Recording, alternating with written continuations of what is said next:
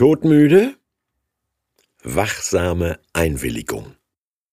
Jesus in Gethsemane aus Markus 14 Und sie kamen zu einem Garten mit Namen Gethsemane.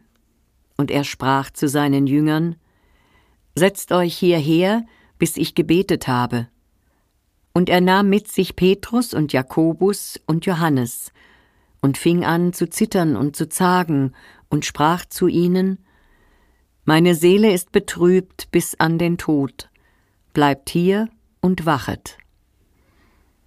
Und er ging ein wenig weiter, fiel nieder auf die Erde und betete, dass, wenn es möglich wäre, die Stunde an ihm vorüberginge, und sprach Aber, Vater, alles ist dir möglich, nimm diesen Kelch von mir. Doch nicht was ich will, sondern was du willst. Und er kam und fand sie schlafend und sprach zu Petrus Simon, schläfst du? Vermochtest du nicht eine Stunde zu wachen? Wachet und betet, dass ihr nicht in Versuchung fallt.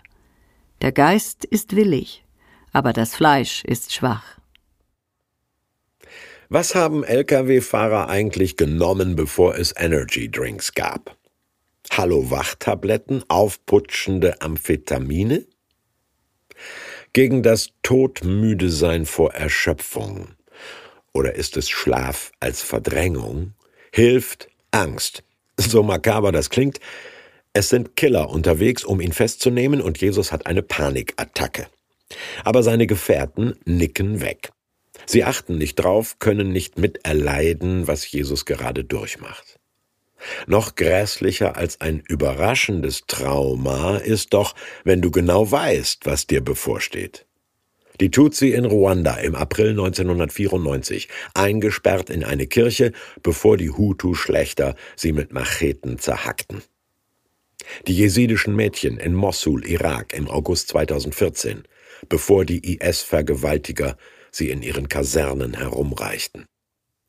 Sprichwörtlich Blut und Wasser schwitzen, so der Paralleltext im Lukasevangelium, beschreibt den nur allzu verständlichen Wunsch, der Horrorkelch möge an mir vorübergehen, was ebenfalls sprichwörtlich wurde. Die erschütternde Szene widerspricht der Vorstellung, Jesus sei Opfer eitel und sehenden Auges in einen selbst inszenierten Märtyrertod geschritten. Nein, wie jeder Mensch hing er am Leben, aber, erstaunlich, er redet in schlimmster Todesangst Gott als liebevollen Vater an und bittet darum, dass nicht was ich will, sondern was du willst, geschehen soll. Solche gottergebene Einwilligung sieht nur aus wie Resignation, ist aber das Gegenteil davon. Hospizhelfer erleben das bei manchen Sterbenden. Kein panisches Aufbäumen, keine angstgetriebene Lebensmüdigkeit mehr, sondern ein achtsames, wachsames Gespräch mit jenem himmlisch guten Vater, in dessen Händen das Lebensende besser aufgehoben ist als in den eigenen. Erzähler Markus konnte ja nicht ahnen, dass sein Text auch noch das dritte Sprichwort liefern würde.